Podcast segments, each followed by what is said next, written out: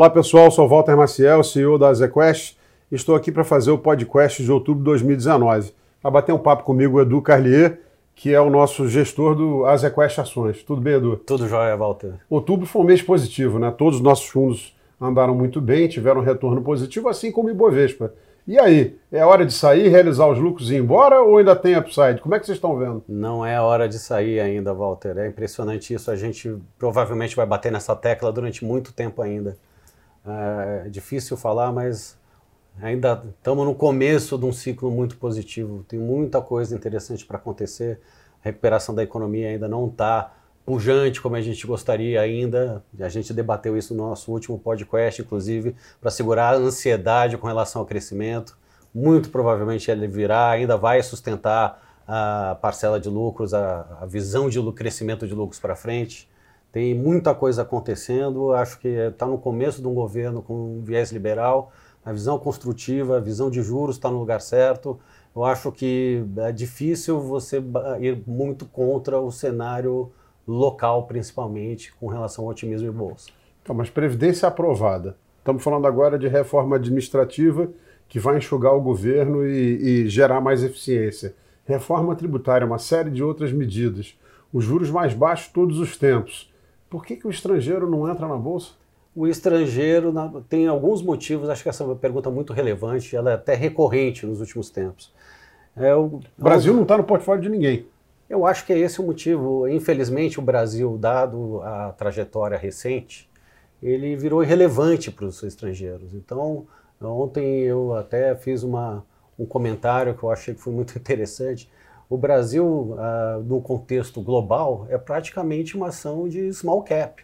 né? Ah, você tem um interesse muito baixo, um acompanhamento ainda razoavelmente baixo, para um país que foi destruído em termos de liquidez quando você olha a história recente e que ainda tem muito, ainda está no começo da reversão de expectativa com as mudanças da agenda econômica que a gente já comentou.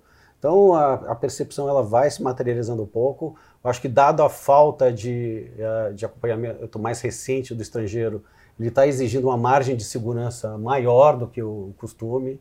A gente já debateu aqui diversas vezes a espera da previdência, a espera do tributário, a espera do crescimento. Só que isso tudo está gerando rentabilidade ainda e que os locais estão conseguindo desfrutar de uma forma impressionante. Então, Bom, quatro anos atrás a Bovespa estava a menos de 40 mil pontos, isso. já quase triplicou, né? Isso. Então eu acho que a gente continua com a trajetória construtiva. A gente vai comemorar recorde atrás de recorde. É óbvio que isso não é um caminho linear, tem muitas preocupações no meio do, do caminho. A agenda política costuma gerar um, um barulho uh, razoável ao longo do tempo, mas uh, acho que a trajetória do ponto de vista de crescimento de lucros e de oportunidade, ela ainda é muito, muito interessante. Mas a nossa função não é render igual ao Bovespa. Olhando o, o Azequest Ações de 2005 para cá, é, a Bolsa andou um pouco mais de 300% no acumulado e o fundo líquido de todas as taxas deu bolsa mais 900%, quase 1.300% de retorno acumulado líquido. Para continuar tendo essa alta performance, que temas você vai explorar? O que, que, pode fazer com que a nossa carteira seja diferente? Eu acho que essa é uma excelente pergunta e eu vou tentar escapar do tema só de recuperação cíclica econômica. Que esse de longe é um tema importantíssimo. Você já fez referência onde está a taxa de juros, o sentimento de alocação vai ser completamente diferente para o investidor brasileiro daqui para frente, mas tentando sair de um pouco. Isso um pouco já levaria uma preferência mais por temas domésticos, Sim, né? é, não empresas exportadoras. Ativos de risco como um todo, para temas domésticos a, a, a mais, para temas em que você tem uh, benefício de aumento de liquidez, também um, para mais, como no próprio caso da, da, das estratégias de small caps. Eu acho que para escapar desse tema também, acho que tem dois muito interessantes para o investimento de médio e longo prazo, falando mais do, do ponto de vista temático. É, você tem, na minha opinião, um, um, novo entendimento do que, que é o comportamento do consumidor daqui para frente, e você tem que aliar isso ao que está acontecendo com tecnologia. Então, o desafio de você aliar comportamento do consumidor, tecnologia e ciclo econômico, acho que é uma mistura muito rica para as oportunidades para frente. Do ponto de vista de análise, tem muito desafio para você tentar encaixar isso nos casos aqui do, locais no Brasil, mas eu acho que tem, tem muito ingrediente para você tentar explorar. E pelo menos para evitar alguns erros. A gente tem muita curiosidade recentemente, por exemplo, no tema de comportamento do consumidor, qual é o poder das marcas, o que, que isso está acontecendo no mercado recentemente, por que, que grandes marcas estão tendo mais dificuldade de desempenhar do, do, jeito que desempenhavam no passado. Parte da resposta é a própria tecnologia. Né? Então, antigamente, você, para influenciar a venda, você podia fazer uma despesa uh, de marketing muito forte num canal de televisão muito específico para alavancar a venda. Uh, hoje você tem que se adaptar. Né? É óbvio que você tem que usar a mídia social, influencers, mas é um retorno em cima da venda que é mais difícil de enxergar a produtividade para frente. Eu acho que, de modo geral, todas as empresas de muita marca, muito grandes, vão ter esse desafio de comunicação para frente.